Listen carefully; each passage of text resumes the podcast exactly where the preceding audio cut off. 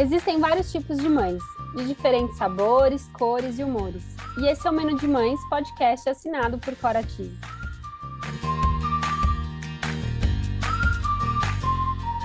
Eu sou a Cora, mãe da Teodora, trabalho há 10 anos no mercado infantil e sou idealizadora do Menu de Mães, onde vou compartilhar com vocês experiências, aprendizados, através de reflexões, entrevistas e bate-papos, para trocarmos muitas receitas.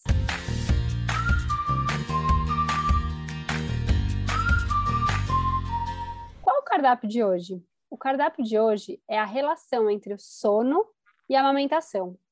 E eu acho que isso pode ajudar muitas famílias, porque realmente são dois é, pontos essenciais para se compreender antes da chegada do bebê e, e para entender na prática assim que o bebê chega em casa. Então, nada melhor para falar desse assunto do que convidar a Talita Neves, que já esteve aqui em outras é, em outros episódios, é, inclusive esse da preparação para a chegada do bebê, né? A Talita é da Plan for Mommy, ela é mãe do B, então eu acho que vai ser muito legal é, esse papo com a Talita, porque ela traz muito é, toda a parte teórica, mas também a parte prática. Então é isso, vamos lá. Thalita, estou muito feliz que você está aqui hoje comigo de novo. É sempre um grande prazer. Ai, obrigada mais uma vez pelo convite. Eu não só gosto de estar aqui no menu, mas eu acompanho todos os podcasts que você faz, porque eu acho que são assuntos tão atuais e eles, é, eles são úteis para qualquer maternidade, né? Então, eu estou muito feliz de estar aqui. Eu tenho certeza que essas informações hoje vão ajudar muitas gestantes ou mesmo as puérperas que estão aí no comecinho da maternidade e já estão lidando com esses dois processos que são tão desafiadores. Sim, com certeza. Obrigada, viu, Thalita? Eu fico muito feliz que você acompanha e sempre me dá tantos feedbacks aí. É, é, assim, preenche meu coração. Obrigada mesmo. Então vamos lá, né? Eu acho que você podia começar contando para gente por que existe essa relação, né? É, do sono com a amamentação. Tá, é, é, é esse comecinho, Cora, é muito importante a gente contextualizar, é, justamente para ficar clara a relação desses dois processos, né? Por que, que existe essa relação? Porque a amamentação, ou seja, a ingesta do bebê, e a necessidade de sono, essas são as duas principais é, necessidades fisiológicas dele quando ele chega. Então, assim, é, muito embora nós nos preocupamos com uma série de coisas na gestação, e a gente quer um quarto cheio de coisas, e a gente pensa no enxoval, né, em tudo que a gente precisa, em tudo que ele precisa, e o que a gente quer, o que a gente acha lindo, quando ele chega, se resume basicamente em mamar, dormir, ter ali algum tempinho acordado, que seja de algum estímulo adequado, seja de aconchego, seja de colo. Mas, basicamente, essas são as necessidades dele. Né? E elas se. E o importante entender é que quando elas se misturam, elas se comprometem. É nisso que a gente vai se aprofundar. Quando a gente tem essas duas necessidades misturadas, na prática, uma compromete a outra. E são necessidades, é isso que você falou, né? São necessidades básicas que precisam ser atendidas, né? Então, assim, Exatamente. tudo que a gente se preocupa, legal, é, mas essas são realmente duas preocupações super relevantes, né? Elas são vitais. Para os pais, né? inclusive, não só para o bebê. Né? É. Se elas são as necessidades vitais desse bebê, é, e os pais que vão conseguir supri-las, né, eles são os que precisam saber conduzir essas duas coisas, né? Então, por serem as necessidades vitais desse bebê, eu preciso protegê-las. Ou seja, para um desenvolvimento adequado, eu preciso que esse bebê mame bem quando for a hora da mamada, e eu preciso que esse bebê durma bem quando for a hora da soneca dele. E ele fazendo bem um desses dois, ele vai conseguir fazer bem o outro, porque eles estão completamente relacionados. Né? Então, quando eu falo isso, o que, que eu quero dizer? Existe uma relação de dependência desses dois processos. Ele só vai conseguir uma boa qualidade de sono, Cora, se ele tiver mamado bem, se a ingesta dele for boa. Uma, ela prevê a outra. Né? Uma está completamente relacionada à outra nesse sentido. Você por acaso já viu algum bebezinho que está com, vamos dizer, que está com perda de peso? Ele não consegue ganhar peso, ele não consegue mamar bem, é, dormindo bem? Hum. Ele não vai conseguir.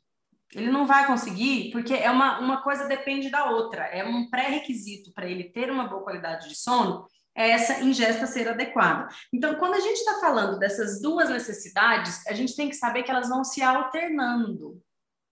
O que, que isso quer dizer na prática? Vamos supor, ele acorda, vou, falar aqui do começo do dia, ele acorda às seis, sete horas da manhã. O que ele vai, ele acabou de ter essa necessidade de sono atendida. A próxima necessidade que vem é a necessidade de ingesta, é a fome, né? Então, a gente tem que entender que nesse momento, e levando em consideração que existe uma capacidade gástrica, né? Que é muito confuso na prática para todas nós que estamos vivendo esse momento, porque o nosso peito não tem um, um ml ali transparente que a gente enxerga quanto esse bebê está mamando mas ele tem uma capacidade gástrica, né? Então, quando a gente pensa que nesse momento ele precisa fazer uma boa ingesta segundo a capacidade gástrica dele, a gente entende que ele mamando bem nesse momento, ele tem condições de ir para a próxima necessidade dele e conseguir fazê-la também bem. Ou seja, isso vai se alternando. Eu tenho o quê? Vamos pensar que um, um bebê que mama bem, o leite materno, Cora, ele tem uma digestão de uma hora e meia a duas tá? Então, quando a gente pensa isso na prática, tá? Vamos pensar num bebê de uma semana. O bebê de uma semana, ele tem mais ou menos uma capacidade gástrica de 60, 50 ml, por aí. Vamos pensar que esse bebê mamou às 7 horas da manhã e ele mamou, ele tem uma capacidade de 50, 60 ml, mas ele mamou só 20. Ele fez uma mamada ruim. Daqui a pouquinho, entre 30 e 40 minutos, a próxima necessidade dele vai ser de sono. Só que ele ainda não atendeu bem a necessidade anterior, que foi de fome. Quando chegar a hora dele dormir, ele vai chorar, porque ele vai ter fome e sono junto. Essa mãe vai colocá-lo no peito. A gente sempre acha que primeiro é fome, né? Então ele vai mamar um pouquinho, porque ele vai estar com fome, mas imediatamente, Cora, ele vai dormir por duas razões. Primeiro, que já chegou a hora de sono dele ele está cansado. E segundo, porque a sucção ela é indutora do sono, ela é relaxante, né? Então ele vem para o sono, para o peito cansado, ele mama uma pequena quantidade e ele já adormece. Só que quando ele adormece, ele não consegue fazer uma boa soneca, eles têm uma alta necessidade de sono quando eles chegam, né? Tanto quanto eles têm de comer, a necessidade tem a mesma importância, tanto de sono quanto de ingesta.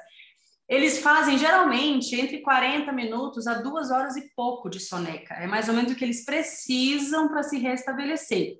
Só que considerando que ele mamou pouquinho, ele não vai conseguir fazer uma soneca de qualidade. Então ele vai fazendo uma soneca curta, o que não restabelece a necessidade dele, que não atende o que ele precisa. Então, Faz uma... é nessa que vai virando uma bola de neve, né? Que aí fez a soneca curta, aí vai acordar antes, aí vai reclamar antes, vai mamar antes, vai... aí você vai achar que já está na hora da soneca, mas ainda não vai. Ela começa a vir um ciclo assim que você fica um pouco, você vai se perdendo, né? Exatamente, Cora, é essa palavra. É um, ciclo, é um ciclo que você se perde e você já não sabe mais quando ele veio para o peito para mamar e quando ele veio e dormiu. Essas duas necessidades elas vão se misturando e esse ciclo ele compromete o que, que a gente tem quando a gente entra nesse ciclo? A gente compromete o desenvolvimento dele como um todo, porque a gente tem um bebê que tem as suas necessidades básicas, as suas duas necessidades básicas mal feitas ele vai fazendo refeições picadas. Imagina nós adultos passássemos um dia inteiro comendo. Uma hora a gente come uma barrinha de cereal, depois a gente come uma banana, depois a gente come um, um pedacinho de pão. É, a gente vai passando o dia inteiro, é como se a gente nunca tivesse saciado. É. Isso acontece com esse bebê. Ele nunca está saciado por completo. E para ficar ainda mais desafiador, Coro, o que acontece no primeiro mês de vida do bebê é que a capacidade gástrica dele aumenta muito. Então, ele nasce com uma capacidade gástrica de 5, 7 ml, ou seja, quando está na maternidade, ele mama aquele colostro 5, 7, 10 ml. Para chegar no, no primeiro mês de vida, ele tem uma capacidade gástrica de 100 ml. Então, ela aumenta rapidamente, e que se ele não faz essas mamadas efetivas, ele está sempre com fome, e na maioria das vezes, Cora, a gente ouve mães dizendo que, que ele está o dia inteiro no peito. E ela não entende como é que ele mama o dia inteiro, mama assim, entre aspas, né? Como é que ele mama o dia inteiro e ainda assim ele não ganha peso, e ainda assim é um bebê que está num nível de irritabilidade muito grande, né? Porque ele não só não tem a sua saciedade por completa, mas isso interfere no sono dele. Então, a gente compromete o desenvolvimento dele como um todo. A gente vai no pediatra e o pediatra nos diz que ele não está ganhando peso, que ele não está crescendo como ele precisa crescer. A gente tem é, um histórico de um bebê que faz sonecas muito picadas, 20 minutos, 30 minutos, isso não restabelece. Então, a primeira coisa que a gente compromete quando esse. Estresse o bebê, acontece... né? Inclusive, estresse, o bebê fica super irritado, né? Quando ele fica nessa, nessa soneca super desequilibrados, né? Sim, porque você não está atendendo às necessidades vitais dele, né? Então, esse ciclo, a primeira coisa que esse ciclo faz é comprometer o desenvolvimento dele como um todo, né? O segundo é isso comprometer imediatamente a produção de leite da mãe. Por quê? A nossa produção de leite, ela se dá muito por oferta e demanda. Então, a gente produz aquilo que o bebê está extraindo da nossa mama.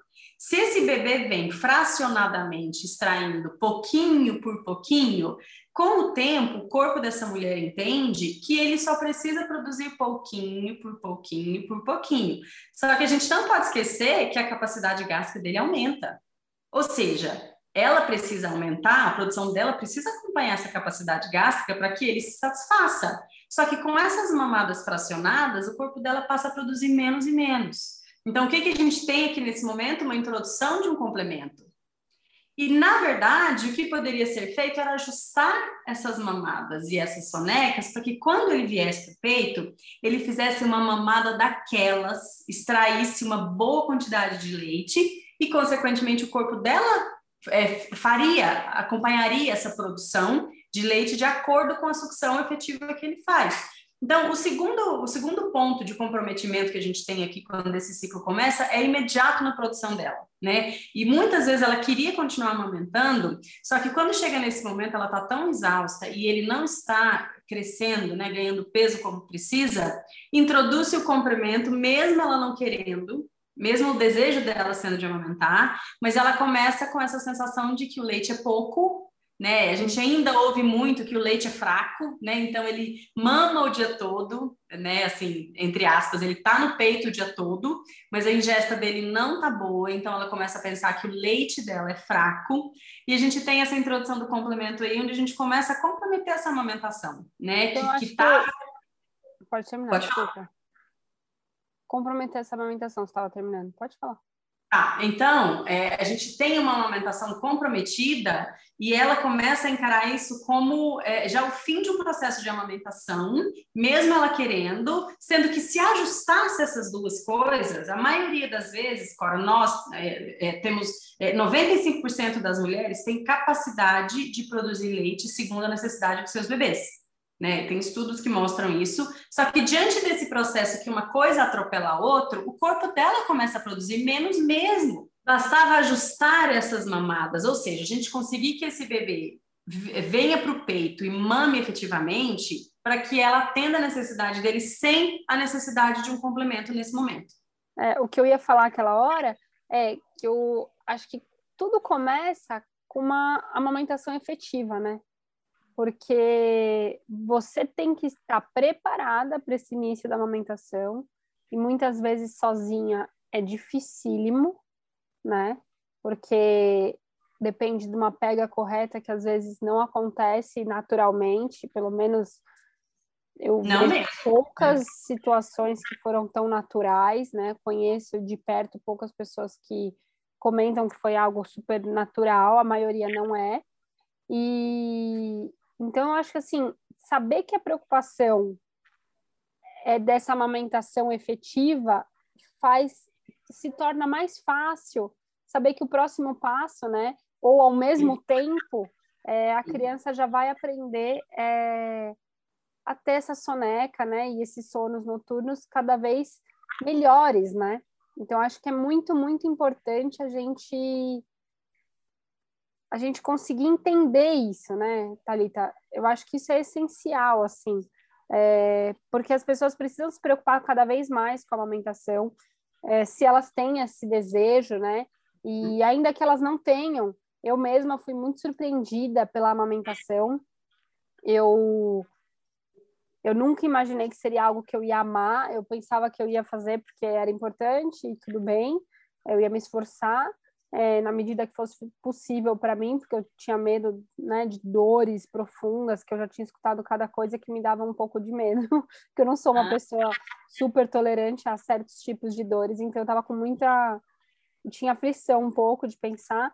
E quando eu me vi na situação, o meu desejo era completamente diferente do que antes, e eu tava assim, é, me, até me emociona, né? Porque eu desejei muito que desse uhum. certo. E graças a Deus deu certo. Eu precisei sim do complemento, porque a Teodora nasceu baixo peso, né? Então ela, ela já teve que ir para a CMUTI logo de cara e, e realmente foi indicado pelos médicos, tudo que ela iniciasse com complemento, porque ela tinha várias questões que de perda, perda de peso, hipoglicemia, né, na, na hora de amamentar no peito, então isso era muito muito sério, então eu não podia correr esse risco, por conta disso é, o complemento fez parte da minha história e eu também dou graças a Deus, porque é, acho que é importante também a gente aceitar quando isso realmente é uma indicação, né? é, para as mães não ficarem nessa cobrança eterna, né, de eu só tenho essa opção, não, você não só tem essa opção, mas por que não tentar essa opção da forma mais eficiente e que possa realmente dar, dar certo, fazer dar certo, né? Por que não? Então, e para isso ah, acho eu... que a gente precisa de bons profissionais, né? E, e eu acho ótimo esse trabalho que você faz de, de acompanhar as grávidas antes, nas gestantes, porque realmente já vai esclarecendo e vai tirando algumas coisas é, da frente. Eu não tive isso antes. E ali eu fui pega, né, desprevenida por toda a situação, mas eu também já sabia que a chance da Teodora precisar disso era grande por conta do peso, né, que já apresentava durante os últimos ultrassons que eu fiz. Então, eu já sabia. Mas se eu tivesse me preparado antes, acho que emocionalmente teria sido mais fácil, entendeu? Mas eu fui rápida. Assim Sim, que eu, eu cheguei em casa, eu entrei em contato com uma. Eu já pedi ajuda, entendeu? Então, eu sou uma pessoa que eu busco ajuda profissional muito rapidamente, quando eu sinto uma situação que eu não estou sabendo lidar. Então, graças a Deus, mas eu conheço pessoas que ficam esperando aquilo melhorar e, e, sem saber o que fazer e vai angustiando todo mundo. E angustia a mãe, naturalmente angustia um bebê, né? E o pai, que muitas vezes não consegue. Está completamente envolvido ajudar, nisso. Exatamente, ele não sabe como fazer, né? Porque não depende muito dele, a não ser o apoio e, e o, né? Talvez você possa até falar melhor do que eu o que, que ele pode fazer na prática para ajudar. Uhum. Ai, Cora, você falou de, de, Olha, anotei aqui, você falou de quatro pontos tão importantes que eu vou voltar em cada um deles. Boa, boa. Ótimo. Primeiro, é para isso que a gente está aqui trocando. É, porque você falou quatro coisas muito importantes que eu não quis nem te interromper, mas eu vou voltar em cada uma delas. Primeiro, é essa questão do complemento, vou começar por ela. Cora, em alguns casos, assim como foi no seu, porque eu já sei da sua história, o complemento, ele é o que viabiliza uma amamentação. Olha essa frase. O complemento, ele é o que faz possível você colocar a amamentação no trilho e se livrar dele. Entende? Então, o complemento, ele, ele pode ser uma benção na vida dessa mulher nesse momento. Então, é muito importante ela estar tá com a pessoa, né, uma consultora de amamentação que vai conduzi-la de maneira com que esse complemento seja uma ponte, né? Então, em muitos casos, a gente tem um complemento para suprir a necessidade desse bebê, enquanto essa amamentação ainda não foi estabelecida. Enquanto a gente não tem essa produção de leite respondendo ao que o bebê precisa, e esse complemento, graças a Deus, existe para isso. Até me emociono, até me emociono, porque é isso mesmo. Ele foi, ele me ajudou, sabe? Então, quando eu escutava as pessoas falando de forma negativa, uhum. algo que me incomodava muito, porque eu pensava, meu, você tá salvando a minha filha e a mim. salvou a minha filha, entendeu? Isso foi possível, graças a Deus existe isso. Eu vi, acompanhei muitos bebês em situações muito mais difíceis do que a minha filha, entendeu? Bebê, eu tinha um de bebê de 600 gramas. Meu Deus. Você tem ideia? Então, assim, uhum. graças a Deus, né? Tem coisas que foram feitas para salvar vidas, né? Exatamente. E eu acho que essa é uma delas, né? A própria cesárea Sim, também é uma. A própria cesárea, com é, certeza. É, é, é, uma. Né? Eu acho que é uma condição que salvam vidas. Então, por que não? O que acontece nos dois casos? É interessante essa relação, Cora. O que acontece nos dois casos, tanto no complemento quanto na cesárea, é uma má indicação, tanto de um quanto de outro. Mas os dois salvam vidas. E vou, vou, me concentrar no complemento, obviamente, que é do que a gente está falando aqui, mas é, eu acompanhei já muitos casos em que a gente precisou do complemento. Eu sou uma dessas também. Eu usei o complemento por quase seis meses, porque eu só consegui estabelecer a minha amamentação com meu filho. Ele já tinha mais de seis meses. Nesses seis, nesses seis meses, eu usei o complemento em vários momentos, em vários. Não foi durante seis meses, porque não foi necessário o período todo, mas em vários momentos eu tive queda de produção, em vários momentos eu tive momentos que eu precisei é, suspender a amamentação. Suspender mesmo. Para de vir ao peito por três dias, eu tirava leite e junto com o complemento ele mamava tanto meu leite quanto o complemento. Então, assim, o complemento ele fez a minha amamentação possível. Então, assim, eu usei ele enquanto ele foi necessário. É, eu tenho, eu tenho, é, eu fico muito chateada como as pessoas demonizam mesmo o complemento e a amamentação mista, que é maravilhosa, né? Entre o desmame e a amamentação exclusiva, tem a amamentação mista, que é um caminho maravilhoso. Eu adorei essa frase que você falou isso uma vez é, aqui, né, num episódio aqui no menu, e, eu amei. Entre o desmame e a amamentação exclusiva, né, no peito, existe esse meio do caminho. E por que não, né? Por que não? Ele é maravilhoso. Se ele for Imagina... indicado, óbvio, né? Se ele for claro, indicado. Claro. E muitas vezes, Cora, ele é, ele é muito mais possível é, do que muitas mulheres imaginam, né? Então, por exemplo, mães que têm cirurgias mamárias, elas já vão imaginando que não vão conseguir amamentar. Pode ser que sim, ela tenha um comprometimento de produção, porque a gente tem uma mama que foi anatomicamente mexida, né? Um órgão que não funciona como ele funcionaria normalmente. Só que ainda assim ela pode amamentar, correndo tudo bem, ela pode levar a amamentação mista por muito tempo. Então, olha que caminho maravilhoso, que é o caminho do equilíbrio, é o meio do caminho, né? A gente Sim. vive num tempo de tão extremismo que ou é uma coisa ou é outra. Eu odeio isso, porque a gente elimina o meio do caminho que é maravilhoso. Né? Então, esse é o ponto do, do, complemento que eu queria falar. Outro ponto que você falou foi de, de, de entender que no, na chegada do bebê, a amamentação ela é a prioridade, né? E é isso. Enquanto você não estabelece a ingesta do bebê, você não consegue nem pensar numa boa qualidade de sono. Então, assim, prioridades primeiro. O que, que é importante nos primeiros 30, 40 dias do bebê? Até o sono... peso. É, é isso, ele é precisa crescer. se alimentar. É ingesta, é ingesta é. que a gente tem que estabelecer. Esse corpo, como eu já comentei aqui, ele está passando a, no, no começo, esses primeiros dias, ela produz um colostro, que é, produz 5, 7, 10 ml, e ela passa a produzir 100 por mamada. Olha a transformação que esse corpo não passa nesses primeiros 30, 40, 50 dias. Então, a principal atenção tem que ser voltada para a amamentação. Eu já atendi pelo menos umas três ou quatro mulheres que me contrataram no pós-parto e a queixa inicial foi, e eu atendo só até três meses de idade, né? Então, estão sempre nessa idade. E a queixa inicial foi, pelo amor de Deus, me ajuda que meu bebê não dorme. E, na verdade, o que a gente precisava arrumar foi a amamentação.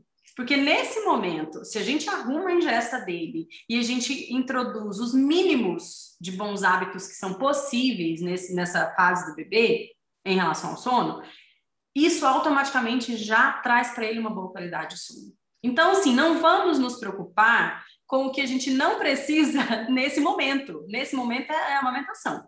Estabelece isso, entende como seu corpo está funcionando, entende a pega do bebê. Então, nesse primeiro mês, você está ajustando pega ainda. Na maioria das vezes é ajuste de pega, tá vendo se precisa fazer alguma frenotomia, se ele tem alguma alteração de freno, se não tem, você tá ali cuidando de uma ou outra fissura que você teve no peito. Então, esse momento, vamos nos concentrar naquilo que realmente define todo o resto. Se você tem uma amamentação, uma ingesta caminhando bem, é muito mais fácil a gente pensar em sono, né? Então, prioridades primeiro, prioridades no, nesse início, a amamentação. Sobre outro ponto que você colocou que é importantíssimo, é saber o momento de buscar ajuda. De novo, a maioria das mulheres, Cora, são capazes de produzir o leite que seus bebês precisam. O que acontece é que elas não buscam ajuda. É, no momento certo, isso vai se estendendo. Quando a gente está falando de amamentação, é, quando a gente fala, ah, tá, tava indo tudo bem, mas aí de uma semana para cá tudo desandou. Cora, em uma semana a gente está falando de 60 vezes que esse bebê mamou, né? De 70 vezes que esse bebê mamou. São muitas mamadas por dia. Muitas. Então, muitas. Então, se tem alguma coisa que foi errada nesse, nesse, nesse momento, você precisa buscar logo ajuda. Não ah, vamos mamar errado 70 vezes, né? Porque você nesse é, é, é em questão é de aí que machuca o bico também, é aí que várias coisas acontecem que vão dificultando cada vez mais essa amamentação, né? Porque pelo Não. menos eu que tinha muito medo de me sentir dolorida, porque eu sabia que esse seria um grande motivo para eu talvez não seguir. Se eu Sim. tivesse numa condição de muita dor, é, como eu já escutei que é possível, eu tive dores, tive bastante, mas não nesse nível de, não a ponto de desistir. Lógico, dor é super pessoal, né? Cada um tem o seu limite de dor. Mas eu aguentei essas dores, doeu aí uns dois meses, assim, uhum. eu, né? Que não era uhum. tão natural, assim, mas depois também eu nem lembrava mais, já tinha esquecido, calejou. Sim, sim. Mas ficou tudo ótimo, sabe? E uma coisa que você falou que eu achei muito interessante, né? É, que é isso, a preocupação, a primeira preocupação é o crescimento, né, do bebê. E aí me veio na cabeça por que que talvez deu tão certo o sono da Teodora desde o início. Porque eu naturalmente tive que me preocupar. Lógico que todos os pais se preocupam com o crescimento, mas como a Teodora nasceu é, baixo peso, eu não tinha outra, é, eu não tinha outra recomendação essa era muito forte, assim, a, toda, Cora, ela tem que mamar de tanto, tanto tempo, tem que ser assim. E Jéssica era uma prioridade absoluta, né? É, eu tinha uma prioridade exatamente, absoluta. Então, essa uhum. prioridade, ela estava sendo atendida, porque eu estava sempre, né, a postos para atender, uhum. é, e aí, naturalmente, esse sono foi acontecendo Exatamente. E natural, assim, eu também tinha uma rotina, né? Eu, eu, me esforçava também, mas foi muito natural. E foi muito Exatamente. rápido. É. Então, assim, uhum. assim, é, sou muito grata que tudo isso foi contribuindo, sabe? Para uma para um, ser conduzido da melhor forma possível. É por isso que eu falo, Cora, da dependência desses dois processos. E quando eu falo de processo, é processo mesmo, porque é um processo de aprendizado, é um processo de evolução, é um processo de hábitos, né? Então, é um processo, sim, cada um com a sua importância, e eles são igualmente importantes, porque da mesma maneira que um bebê precisa da ingesta, é, é que assim, quando a gente vai no pediatra, o pediatra mede só a ingesta, né? O peso. A gente não vai em nenhum lugar que mede a má qualidade de sono, a gente só sente ela na prática, né? Mas são necessidades. Mas é nítida, né? Nítida. É, é nítido, nem precisa ir no médico para saber que esse bebê não está dormindo. Não está dormindo bem.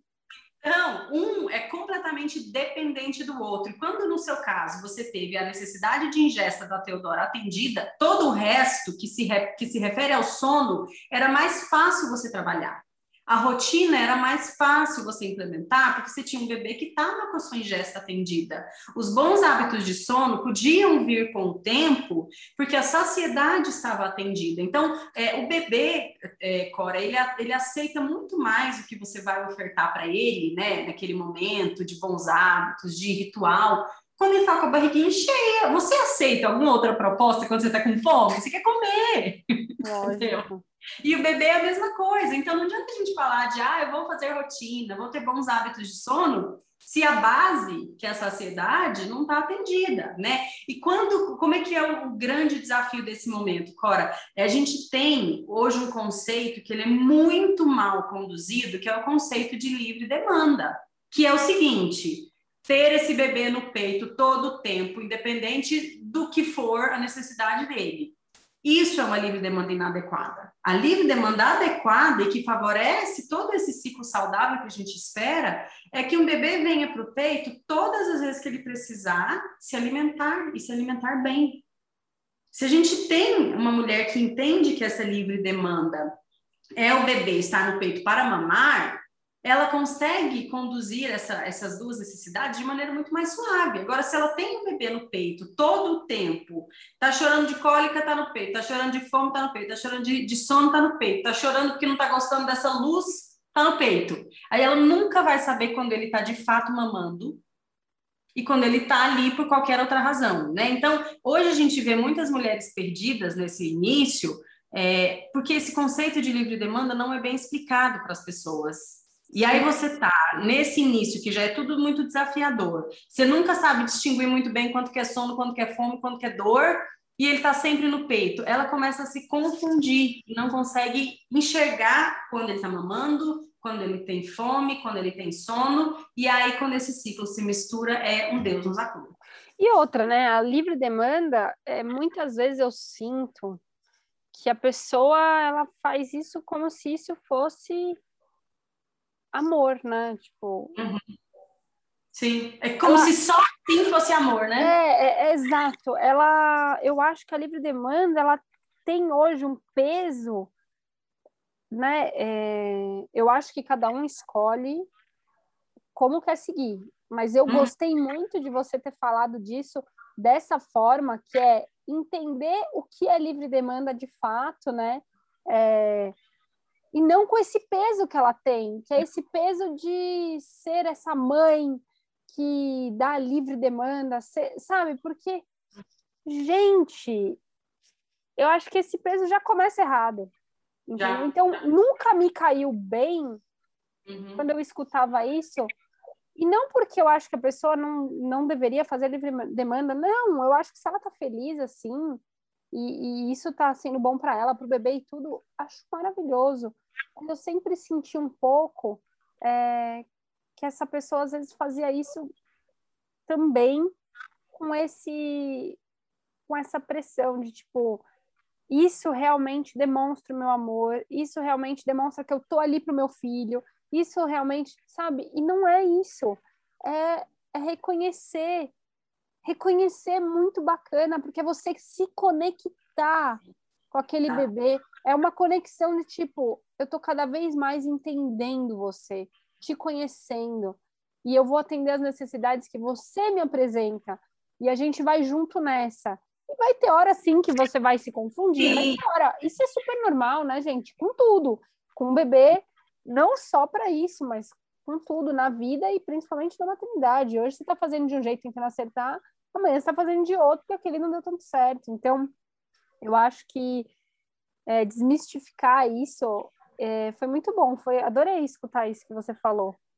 É, eu sempre falo muito com elas sobre isso na, na gestação, Cora, é, que, que, é o foco né, do meu atendimento, porque é antes de tudo acontecer que as coisas fazem sentido para você. Depois, você está num vucu-vucu tão grande que se você não tiver a sua, a sua opinião já formada, você nem sabe o que você faz, né? É. Então, essa questão de livre demanda, dessa maneira que você colocou, foi absolutamente brilhante, porque se conectar com o seu filho é você oferecer para ele o que ele precisa. E não necessariamente é peito naquele momento. Imagina você estar tá com, com frio ou se incomodando com uma roupa e, e, colocam você no peito, né? Então, é, a gente tem essa questão. Ele vai se acalmar? Claro que ele vai, é a maneira que ele mais se acalma. Mas olha o quanto é importante a gente olhar para esse bebê e esse serzinho que acabou de chegar e tentar entender o que, que é realmente que ele precisa. Olha que lindo isso! Olha que conexão rica você tentar entender o que ele precisa, que muitas vezes pode não ser peito, pode ser qualquer outra coisa, e dar a ele o que ele precisa, né? Então, isso é um amor que, que, é muito livre, né? Agora, a mulher que, que, que vai com esse conceito de que a livre demanda é uma livre oferta, livre demanda é diferente de livre oferta. Livre demanda é, eu vou dar a ele alimento sempre que ele tiver fome, sempre. Isso vai acontecer a cada uma hora e meia, duas, duas e meia, por aí. Porque a digestão do leite materno é essa, né? Se ele mamou agora, mamou bem, né? Ela sabe avaliar essa mamada e tudo. Ele fez uma boa ingesta. Se ele está chorando daqui 40 minutos, não é fome. Não deu tempo de fazer digestão ainda. Então, vamos tentar acalmá-lo de outra maneira, para que esse bebê também conheça outras maneiras de se acalmar. Sim, e, e por que não ensiná-lo, né? É uhum. isso, aprenda outras maneiras de se acalmar. Eu mesma, uma vez, me perguntaram, nossa, mas eh, tá chorando, você não vai fazer nada? Aí eu falei, não, ainda não tá na hora. E, e eu acho que é porque tá começando a chegar perto da hora de, de um ritual. E esse ritual já deixa o neném ansioso, né? Porque ele gosta do ritual, entendeu? Então, às vezes ele tá chamando pro ritual mais cedo. Eu acho que também tem que ser flexível, né? É, para tentar adequar porque às vezes a gente também não pode ser tão rígida. Ah, eu só ah. dou de tanto em tanto tempo, então eu só. Não, tem que se adequar não. à situação, ao bebê, a, a isso. A mamada antes foi tão boa. Isso. Sentiu que o bebê estava tão bem. Você sentiu que o bebê dormiu menos, a mesma coisa no sono, né? Você, vai, você sente, não é uma coisa assim, ah, só pode dormir tanto. Ou, nossa, acordou. Não, acordou antes. Pô, será que é o caso de hoje colocar um pouco antes para dormir? É ter esse bom senso, né? Tá prestando atenção, que é isso, é a, você tá conectado. Eu já percebi muitas vezes a Teodora esticando porque ela estava bem. Sim, sim. E a princípio, certeza. quando ela parou, quando ela dormiu menos, eu pensei, hum, hoje vai ter que ir mais cedo. E de repente, uhum. ela estava ótima. E aí eu consegui esticar. E aí você vai sentindo, né? É, isso, que o bebê realmente está pedindo, que a sua filha, né, maior está pedindo. Você vai vai conseguindo entender isso. E uma coisa que eu achei interessante, que você falou, é, que é importante saber antes, realmente, é, eu acho que esse preparo faz toda a diferença, porque você consegue imaginar o que você quer antes. Sim. Ainda Sim. que no processo você mude de ideia, que está tudo bem, é, pensar naquilo na hora que está acontecendo é muito difícil, porque já está muita coisa acontecendo, né? E você está muito envolvido emocionalmente. Mas eu tinha duas coisas na minha cabeça muito fortes. Uma, que eu queria que a Teodora dormisse bem. Isso eu já uhum. tinha na minha cabeça. Eu também. Assim, muito, muito, muito forte, assim. Então, eu faria qualquer negócio para isso acontecer, sabe? Uhum, Óbvio, sim. qualquer negócio que fosse saudável para ela, né? E e eu pensava assim que eu queria ter uma amamentação é, de três em três horas, se possível. E no uhum. meu caso foi super possível, né? Ainda que o meu médico tenha falado no começo, ah, Cora, é, a princípio eu acho que a livre demanda no início é, é boa, porque a criança vai ganhando peso, você vai conhecendo e tudo mais, é isso que você falou, né? Você vai conhecendo as necessidades, uhum. é um momento importante. É, mas depois para você ver como é. Ele falou isso para mim antes da Teodora nascer. Uhum. Como a Teodora nasceu, ela já estava na SEMI e ela ficou lá na UTI durante um tempo. Quando eu fui na primeira consulta com ele, né, presencialmente, ele foi visitar ela no hospital, mas é, lá eu já estava sendo amparada, né, pelo, pela equipe médica. Quando ele foi, é, quando eu fui no consultório dele pela primeira vez, eu falei, ah, doutor, é, ele como está a amamentação. Eu expliquei para ele como estava uhum. dando a amamentação, como estava acontecendo, e ele falou para mim: é, bom, pode continuar dando de três em três horas. Uhum. Ele mudou sim, o que ele tinha sim. me dito antes. Por quê? Uhum. Porque só na hora que está acontecendo que o próprio médico vai ter certeza que aquilo está sendo conduzido da forma certa, entendeu? E foi muito legal isso, porque eu fiquei confiante de que realmente a gente estava no caminho, porque eu saí já do hospital com essa é, com essa situação acontecendo. Uhum. Não fui eu que uhum. decidi, né? Foi o hospital uhum. que falava, você tem que amamentar ela de é, né, umas duas, três horas você tem que estar aqui para uhum. amamentar. Então eu ficava, eu sempre estava é, nesses horários para amamentar.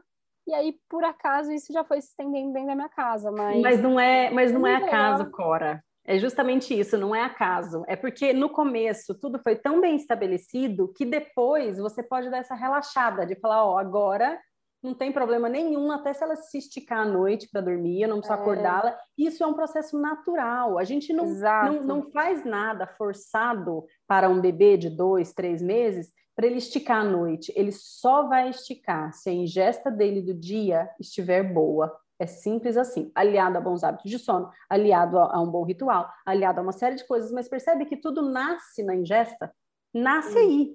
Né? Então, se você quer que o seu filho durma bem, garanta que a ingesta dele está adequada. Então, comece pelo, pelo que vai possibilitar essa construção do sono no decorrer dos meses, porque o sono ele é construído, né? Sim. E ele é só construído a partir desse começo bem feito. Então, você pode ir nessa consulta com o pediatra e você já pode dar uma, uma relaxada, vamos dizer, até emocionalmente, porque você viu que vocês estavam fazendo a coisa certa, que a ingesta dela estava sendo boa, e isso vai, assim como no caso da Teodora, refletir no sono, vai.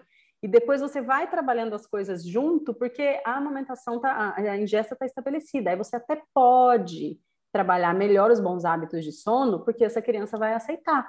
Se ela não está com a ingesta estabelecida, ela não vai aceitar nada que você vai propor. Sim. Uma coisa que foi muito. E exatamente isso. E, ah, eu achei importante dividir aqui com vocês que, porque a Teodora, é, apesar da Teodora ter nascido baixo peso e ela tinha que crescer e essa era a prioridade é, e ela foi ganhando peso, graças a Deus, tudo foi dando certo. Quando ela começou a se recusar a fazer a, ma a mamada noturna, eu fiquei assustada. Eu falei, meu Deus uhum. do céu, mas ela é muito tá nova. Tá certo isso? Posso? Ele falou que eu não posso furar uma mamada, né? Uhum. Como é que eu vou fazer isso? Só que eu fiquei assim uma semana tirando uhum. a roupa dela no meio da madrugada para essa menina mamar. E não, havia, não havia Cristo, não que havia, acordasse. não havia um ser humano que fizesse essa garota acordar. Ela estava capotada, ela ficava assim, parecendo, nossa, desmaiada, sabe? Sim. Uhum. E aí eu conversei com o médico, falei, nossa, ela é tão novinha, doutora, ela tá com muita dificuldade para acordar à noite, eu não sei o que fazer. Ele falou, Cora, ela tá ganhando peso, uhum. deixa dormir, porque o sono alimenta. Meu Deus, isso é tipo música para o ouvido da puérpera. Imagina se eu ouvir isso do médico. Falei, Deixa dormir. Olha isso. Exato. Aí eu falei, tá bom. E aí, a partir daquele dia, eu deixei ela dormir. E uhum. foi maravilhoso. E foi assim. Você lembra qual foi a idade mais ou menos dela? Três dias. Ai, meu Deus do céu, foi muito cedo, Cora, que sonho. Dias, eu nunca esqueci mas a da madrugada, né? Não era sim, um... sim, claro, claro. É aquela das duas mas da manhã, assim, geralmente, é né? Para quem dá de três em três é. horas, era aquela que era umas duas da manhã, três, essa daí, com 23 dias, ela já não fazia mais. Aí uhum. ela passou o quê? Passou a acordar um pouco mais cedo. Mais cedo, natural. Né? Ela natural. não acordava mais às seis, às vezes acordava às cinco, mas tudo bem, porque sim. eu tinha amamentado ela às meia, meia-noite, aí ela acordava às cinco. Sim quase seis, dependia. Então, assim, uhum. tava excelente. Assim, tava excelente. Poder dormir cinco horas. Tava sendo, tenho... assim, perfeito, sabe? Falei, perfeito. É, fica até com insônia de tanta felicidade. Obrigada. Tipo, oh, meu Deus, não acredito que eu posso dormir. exatamente, exatamente. Isso me marcou muito. Sim, sim. Não, eu imagino, até porque você veio com essa pressão, né, Cora, de, de ganho de peso, ganho de peso, é. né? Nasceu com baixo peso, então é uma pressão muito grande. É, e a partir do momento que você teve essa pressão aliviada, é, nossa, e com certeza isso contribui na sua produção de leite, você não tenha dúvida, Sim. te deu muita segurança no processo de amamentação, Sim. né? E, e te fez ser uma mãe que estivesse sempre atenta à ingesta, Cora, porque isso é uma coisa que eu vejo hoje. Sou, sou atenta mães... até hoje. Pois é, mas isso é uma coisa ótima. As mães hoje, é, eu falo que um dos grandes segredos da amamentação é a observação. Ela precisa observar enquanto esse bebê está mamando. Não é ficar no celular, não é ficar fazendo um monte de coisa, não é querer amamentar e fazer várias coisas ao mesmo Não. Na hora da ingesta do bebê. eu nem sei como é amamentar e fazer várias coisas. Eu também não, não, eu também não. Porque eu, eu tinha que estar tá tão eu acho atenta. Isso uma coisa engraçada.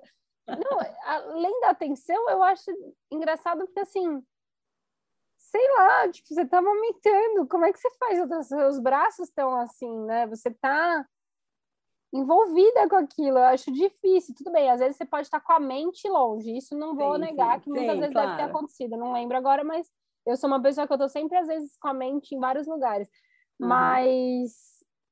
Mas eu não consigo imaginar fazer várias mas, Mas sabe uma das principais coisas que as mulheres estão fazendo enquanto amamentando, e isso prejudica muito aquele momento? Estão no celular estão no celular. É porque fazendo eu tenho tendinite. Faz... Eu tenho tendinite, então eu não uhum. ficava no celular amamentando, senão eu sabia Tanta que tendinite. Te ajudou, tendinite. Porque isso atrapalha muito, porque ela não está observando, Cora, se ele está fazendo uma boa ingesta. A observação, em vários momentos da amamentação, a gente tem oscilação de produção, inclusive. Só que você só vai saber isso se você está observando como é que seu bebê está mamando. Entendeu? Você não vai perceber de outra maneira. Então, observar essa ingesta, se concentra naquilo, isso impacta não somente na sua avaliação, como na sua produção de leite isso impacta, porque a produção de leite, grande parte do que o bebê mama, é produzido na hora, enquanto você está naquela conexão com ele. Enquanto ele está estimulando e fazendo a sucção, e a sua hipófise está entendendo que precisa mandar um jato de leite para a boca dele. Então, a observação na amamentação é um grande, é uma grande ferramenta, né? Então, observe a sua, a sua mamada, veja o quanto ele está engolindo, veja se ele está sonolento demais nessa mamada, que hora que é o momento de trocar a mama, para você certificar que ele está saindo dessa mamada com uma boa ingesta. Né? Essa, esse é o, o ponto-chave. Ele precisa sair da mamada tendo feito uma boa ingesta. Né? E, e, isso eu vejo que elas se perdem muito hoje em função né, até do celular mesmo. Parece uma coisa boba, mas é o que acontece. Sabe? Tá o tempo todo no celular e não tá observando essa mamada. Você quer falar alguma coisa? Não, estava assim com a minha ah, mão por causa da minha tendinite. Da sua tendinite. Achei que você queria falar alguma coisa. Não, e, e, sabe uma coisa que eu, eu acho que também é importante falar? É, eu tive muitas é, baixas na minha produção de leite, no, uhum. no, no meu caminhar aí, né? Durante os meus uhum. nove meses de amamentação. E eu tive por vários, diversos motivos. Então, acho que é muito importante a gente tá atenta. E quando isso acontecer, se acalmar, como você falou, Sim. que você viveu uhum. por situações, né? É, que precisou recorrer a outra, a um complemento, enfim. Uhum. Eu tive. Minha mãe, né, estava doente naquela fase, eu já sabia que ela é, tinha pouco tempo de vida. Uhum. Então, eu lembro de, de muitas vezes ficar angustiada é, com a situação da minha mãe, e, e o meu médico sempre falava: você tá comendo bem? Você tá mamando uhum. é, Você tá comendo bem? Você tá tomando leite? Leite não. Você tá tomando água? Você tá comendo bem? Você tá tomando chá? É, você precisa tomar muito líquido, se alimentar uhum. direito e descansar. Sim. E aí eu falava, doutor, eu tenho tentado fazer o melhor que eu posso, mas nem sempre eu consigo me alimentar adequadamente, é, porque às vezes eu não estou com a fome que eu talvez deveria estar para conseguir amamentar uhum. melhor, ou às vezes eu não estou conseguindo tomar essa quantidade toda de água e chá, porque eu esqueço, sabe? Uhum, Tem que ficar uhum. me lembrando toda hora. É, e eu acho que eu. Né? Aí ele falou, Cora, você. Mas eu falei, eu tento fazer tudo isso, doutor.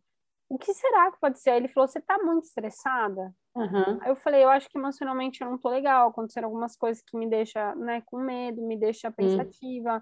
me deixa saudosa, né? Essa, o fato da Teodora nascer no momento que eu sabia que minha mãe ia partir, mexia Sim. muito comigo, porque uhum. Eu não tinha ela ali para dividir, e, e eu sentia falta, sabe? E aquilo vinha muito na minha cabeça, uma lembrança, uma saudade, um, um uhum. desejo que não era atendido, e isso mexia comigo, sem contar às vezes que ela era internada ou tinha alguma coisa, isso também é, mexia muito comigo. Então, eu estava sempre assim, e eu sou uma pessoa que a minha cabeça, ela trabalha muito, né? Eu sou, eu sou super calma, mas minha cabeça está sempre uhum. pensando e, e, e, sabe? Então, é... isso eu acho que contribuía negativamente para minha produção de leite. É, então, Com é certeza. bom as mães escutarem isso, porque Sim. elas se cobram, né? Sim. E essa cobrança precisa... é muito é. chata. E é normal, às vezes acontece, e a gente só tem que aceitar. É... Sim, a gente precisa entender, Cora, que a produção de leite, ela se dá e ela é impactada por muitos fatores, por muitos fatores. E eu vou até é, colocar um gancho aqui de uma pergunta que você fez agora há pouco eu não respondi, sobre o papel do pai na amamentação, é. né? Então, isso é um ponto importantíssimo, porque a gente sabe que a produção de leite, ela tem muita influência pelo emocional da mulher, mas é muita influência mesmo, né? A gente tem, quando a gente está estressado, quando a gente está irritado, quando a gente está com muita adrenalina, até produzindo cortisol a mais, né, do que a gente deve produzir, é, isso impede a produção de ocitocina, que é o que libera o leite. Então, toda a produção de leite, ela é hormonal né? E nós somos totalmente influenciadas pelos nossos hormônios e como que está essa balança hormonal, né? Então, o papel do pai nesse momento, na amamentação, ele excede muito é, do que uma simples ajuda de levar água, né, ou de qualquer outra coisa do, do gênero ela, ele é um apoio muito emocional, né? Ela, quando é amparada por esse homem nesse momento, ela se sente muito segura. E, e quando a gente está amamentando, Cora, é uma entrega tão grande que a gente precisa de muito cuidado. A gente precisa ser cuidada durante a amamentação. E quando ela tem esse cuidado dele, né? É, é dele que vem esse estímulo, esse, esse apoio, né, dela, dela seguir tentando, é uma entrega muito grande que a mulher faz. Se ela não tem a compreensão dele e o apoio mesmo em todos os aspectos, é, dificilmente ela consegue. Então você vê uma grande relação de mães que conseguiram amamentar quando elas tiveram o apoio dele, tanto na prática, porque as madrugadas não são fáceis, você ajeitar um bebê, você colocar ele numa posição, depois você fazer arrotar, ou seja, tem todo um, um, um processo que acontece para ela conseguir amamentar, que quando ela tem ajuda dele, né, ela se empodera muito fisicamente e emocionalmente. E a amamentação, ela é algo que envolve toda a família, envolve toda a família, né? Então é uma coisa muito linda de ver, porque você vê aquela família toda engajada em algo que é, né, primeiramente para esse bebê, mas que toda a família usufrui dos benefícios que a amamentação traz, porque a gente tem um bebê muito mais fortalecido, um bebê com uma saúde muito mais fortalecida pela imunidade do leite. Então, é, as consequências elas são para toda a família. E quando a gente vê toda a família engajada nisso, é uma coisa linda de ver, porque ela fica muito mais cuidada, ela fica muito mais amparada e então ela consegue continuar essa entrega que é muito grande na amamentação, inclusive emocional, por mais tempo, né? Então, o fato de você ter vivido esse momento é, da amamentação junto com uma questão tão complexa que foi a perda da sua mãe, com certeza você precisou de muito apoio para se fortalecer e com certeza a produção de leite ela oscilou, mas nas vezes que ela voltou para cima, Cora, foi porque você se fortaleceu de alguma maneira. Sim. Ou você encontrou na Teodora essa força ah, né? com é certeza. É a Teodora foi. A Teodora foi luz, né? Uhum. Nesse, nesse, nesse momento. momento. Nossa, não só para mim, para toda a minha família. Para toda a família, com certeza. É. Sim, sim. Então, com certeza você encontrou força nela. Você deve ter tido apoio, mesmo quando você não percebeu, do seu esposo ou do seu pai. Enfim, uhum. o apoio veio de alguma maneira que te fortaleceu para continuar, continuar, a continuar até você conseguir estender por todo esse tempo que você conseguiu diante de um bebê que nasceu com baixo peso, com necessidade de ingesta de complemento, depois com oscilação de produção. Olha quanto você conseguiu chegar diante de tanta coisa acontecendo. Então, eu vejo também a amamentação, Cora, como uma maneira que a mulher se fortalece muito, sabe? É um processo muito lindo de ver. Porque o benefício é para o bebê, mas a mulher se fortalece demais nesse processo. Não, é, você, eu ficava pensando, meu, que incrível, esse bebezinho tá crescendo aqui, uhum, sabe? Sim. Como a natureza, né? É incrível, como o corpo humano, como Deus fez tudo tão certo. Sim. Então, eu me encantava, sabe? E, uhum. e uma coisa que você falou, eu fiquei muito feliz. Meu marido pôde estar né, do meu lado, me ajudar muito, e emocionalmente, uhum. inclusive. É, mas quando ele voltou a trabalhar, uhum. Nossa, eu me senti muito sozinha, sim, sabe? Sim. Porque né, ele, ele tinha que se dividir, ele, né, ele tinha, eu, eu estava ali para Teodora, mas ele estava ali, né, ele estava sempre disponível se eu precisasse de qualquer coisa, mas ele tinha que trabalhar, né? Sim, sim. E, nossa, eu lembro que isso mexeu muito comigo, sabe? Eu não estava preparada para isso. Sim, sim. isso, voltou, isso mostra que fiquei, quando o tempo falei, que ele esteve com você, foi, ele foi muito útil. Muito, foi muito. Isso mostra que o tempo foi muito de qualidade. Porque senão foi. você não teria se sentido assim na partida dele. Foi, foi horrível, nossa. Sim. Me senti muito triste é, né, de saudade, de, de uhum. talvez de insegurança um pouco, Sim. né? Porque aí eu estava responsável pela Teodora naquele momento só, naquele primeiro Sim. momento, sabe? Que é Sim. é difícil, é. né? Logo de cara, assim, quando você pensa que, nossa, agora eu sou totalmente responsável por ele estar é. aqui, né? Uhum, sim, sim. É engraçado, mas eu também, também senti, eu também senti essa autonomia, sim, sim. É. Eu também senti isso porque quando quando o Benjamin nasceu, até os dois meses dele, nós estivemos nos Estados Unidos, ou seja, meu marido estava comigo em tempo integral, mesmo que em home office, né, trabalhando, mas ele estava dentro de casa comigo, né? Quando a gente voltou e ele voltou à jornada dele de trabalho normalmente, tudo, eu também tive essa mesma sensação, falei, meu Deus, agora eu estou aqui nessa casa com esse bebê, e ele precisa mamar e eu preciso ajeitar ele sozinha.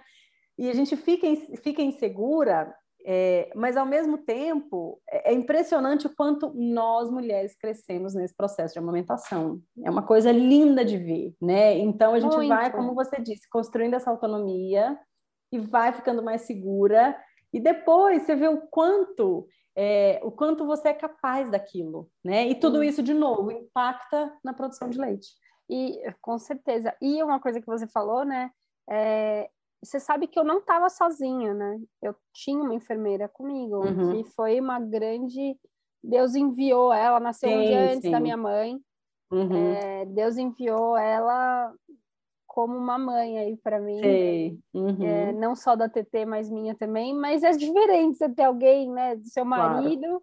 Claro. claro. E ela, ela me ajudou muito e, nossa, não tenho nem palavras mas é, mesmo assim você pode sim. se sentir sozinha, né? Sim, então sim, eu tô falando isso, reforçando isso, porque às vezes a gente está rodeado de pessoas é. e, e, não é por isso, ou tem, ou tem ajuda de alguém, mas é, ou é profissional, ou é alguém da família, mas estar com o pai é diferente. É. diferente, entendeu? Você está em família, pai, mãe e filho. É. é. é. outra coisa, entendeu? É outra coisa. E é muito interessante isso que você está falando, porque é uma relação muito, muito grande é, do seguinte: a gente, quando está nesse momento, de, de, de, bem, bem no início mesmo, né, da chegada do bebê, a gente é responsável ali por todo um bebê recém-nascido e todas as necessidades dele. Só que nós somos mães recém-nascidas. A gente acabou de nascer como mãe e a gente precisa muito de cuidado. E na maioria das vezes a gente quer o cuidado dele. É, é por isso que ele é tão importante na amamentação e a gente vê estudos, já tem estudos e índices e pesquisas maravilhosas que mostram que mulheres que têm o apoio emocional e físico amamentam por muito mais tempo, porque é neles que a gente busca isso, percebe? Por mais que a sua mãe tivesse aqui nesse momento com você, ela teria a importância dela, mas nada tiraria a importância dele Não. no seu processo. É deles que a gente busca, a gente quer ser cuidada por eles, a gente quer que eles nos veem naquele momento, porque os olhos são tão voltados para o bebê que essa mãe recém-nascida fica muito de lado, mas é dele que a gente quer atenção. E outra, né? né? Então, ele geralmente cuidou de você durante sim, a gestação. É, a gente não quer abrir mão. Então a gente fica, nossa, agora ele não está aqui para cuidar de mim, ele estava é. tão preocupado, agora é. ele. E ele fica calmo que a gente está em casa com o bebê. Sim, sim, sim. Então ele vai trabalhar tranquilo, né? Óbvio, às vezes pode ser que com saudade, várias questões, mas sim, assim, sim. querendo ou não, ele ele fica tranquilo de saber que ele está indo, ele pode trabalhar mais tranquilo porque tem Sim. alguém, né, responsável por aquele bebê. Mas você a melhor pessoa do mundo está cuidando daquele bebê, mas quem está cuidando dela, né? Eu senti muita falta. Então, mães, escutem isso porque realmente acalma o coração, né? Calma. E a amamentação é uma maneira também de fortalecer esse casal. Eu vejo muito isso na prática, sabe? Eu tenho atendido muitos casais na gestação e a gente tem vivido uma geração de pais incríveis, né? E eles, já está partindo deles, porque na minha consultoria o pai participa desde o primeiro encontro. Então, ele, tudo que eu falo para ele, para ela, ele está ouvindo, né? Então, é, e tem sido muito legal ver que ao final das conversas eles sempre Sempre, sempre, Cora, eles perguntam, tá bom, mas o que, que eu posso fazer enquanto ela está amamentando? Tipo, que que eu, como que eu posso ser útil? E eu acho isso de uma sensibilidade, de um cuidado tão lindo, porque é, basta perguntar isso para ver que ele tem a intenção de estar tá com ela nesse momento né? De estar tá ali presente, de dar o que ela precisa, de fortalecer ela naquele momento. E eu, eu fico, quando eles perguntam isso, eu já tipo coraçõezinhos assim da minha cabeça. Eu falo, meu E cada Deus, um vai fazer linda. do seu jeito, né? Porque jeito, com certeza. Não, eu acho que isso é importante também, porque a gente às vezes cria expectativa, vê um casal, um, né, agindo de uma forma, você fala, nossa. Mas assim, cada um tem seu jeito de fazer. Tem seu jeito. Então, com a gente certeza. tem que respeitar e, e e agradecer. Sim, né? sim. Ou ajustar, né? Também. Ajustar, claro. Os, sim, o que eu digo para elas é que assim, os homens, eles são extremamente práticos, né? É, é, eles, eles, eles são objetivos e direto ao ponto. E nós, principalmente nesse momento, a gente queria que eles tivessem uma bola de cristal e eles não têm. Então, mulheres, mães recém-nascidas, vocês precisam dizer para os seus maridos o que, que vocês esperam deles nesse momento. E tem que ser objetiva, Cora. Tem que falar assim: olha, depois que eu amamentar, eu queria muito que você pegasse o bebê para fazer ele arrotar, ou eu queria que você ficasse comigo um pouco enquanto eu estou amamentando, é. eu queria que você me ajudasse a ajeitar esse bebê, porque eu não estou conseguindo de...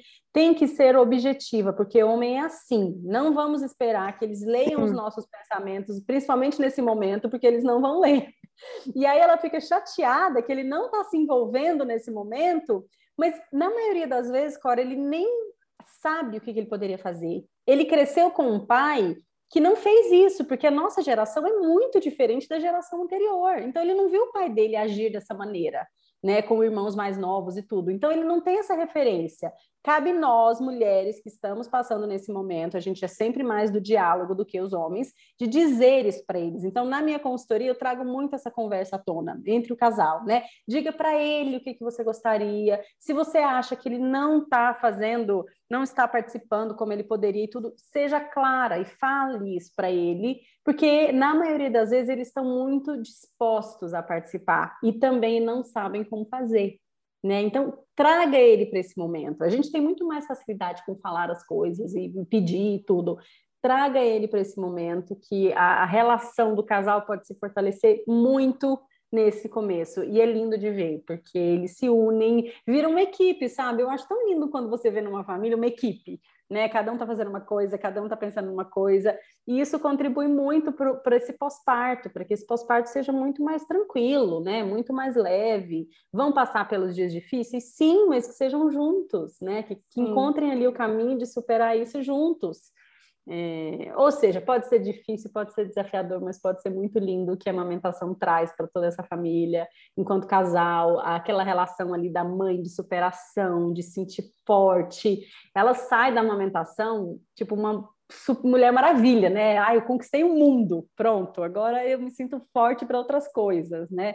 E a amamentação ela vai fortalecendo a mulher para todos os outros desafios, porque logo vem a introdução alimentar, que é dificílima, né? Logo Sim. vem outra, outros desafios na maternidade e que a amamentação muitas vezes deixou ela mais Cara, forte para esses momentos. Com né? certeza. É Nossa, é tá, eu, eu, eu, poderia ficar aqui falando para sempre, você tem que me interromper. Não, mas eu acho que a gente falou aqui, né? Pontuou. É, a, hum, a gente pontuou o que é mais importante, assim, sobre a amamentação, sobre essa relação da amamentação com o sono, né, uhum. para poder ajudar essas mães é, a não desistirem nem de uma amamentação e nem de um sono. De um bom porque, sono. Exatamente, de um bom sono, porque isso realmente é, é como você disse, a amamentação pode unir o casal e pode trazer coisas tão boas e o sono pode deixar aquele uhum. casal mais tranquilo, mais, sim, sabe, sim. É, renovar um pouco as energias. Uhum. Então, é muito importante, acho que ligar, né, é, ficar atento a essas duas, é, a, essa, a essa relação, ficar atento uhum. a essa relação, a verdade é essa, Sim. porque uhum. elas, elas têm que caminhar juntas, né? Exatamente. Então, eu acho que a gente é, já se estendeu bastante, mas foi Sim. ótimo, foi ótimo, porque eu acho que a gente abordou vários pontos que realmente precisavam ser falados. Acho que eu contei um pouco da minha experiência, você contou da sua, e isso também ajuda as mães a se identificarem, elas entenderem é, né, entenderem às vezes processos que estão acontecendo dentro delas Sim. e que muitas vezes elas, escutando outras mães falando, elas conseguem é, perceber que não são só com elas. Então isso eu acho uhum. que é uhum. muito importante também. Tá, mais uma Sim. vez, assim, eu quero te agradecer, porque foi ótimo, né? Eu amei o nosso papo, é sempre tão... É, eu aprendo muito com você, e é sempre tão leve, e você é tão sempre alto astral, isso é muito bacana, é uma delícia é, poder conversar com você e ter essa troca tão rica. Ah, eu que agradeço. Você sabe que eu já falo que eu tenho cadeira cativa aqui no Menu Demais. Boa, tem mesmo. e eu fico arrumando assunto para vir aqui, porque eu adoro o nosso papo. Eu acho que a nossa troca é sempre muito boa. É, e eu tenho certeza que é uma troca que ela é útil para outras mulheres. E eu sei Com que certeza. esse é o seu propósito no menu. Esse é o meu propósito na Plan for Mommy. É a gente ser, de fato, útil para tantas mulheres que vão passar por esse processo que é tão transformador e que a gente precisa muito se fortalecer para ele. Queria te agradecer mais uma vez e estou sempre disponível.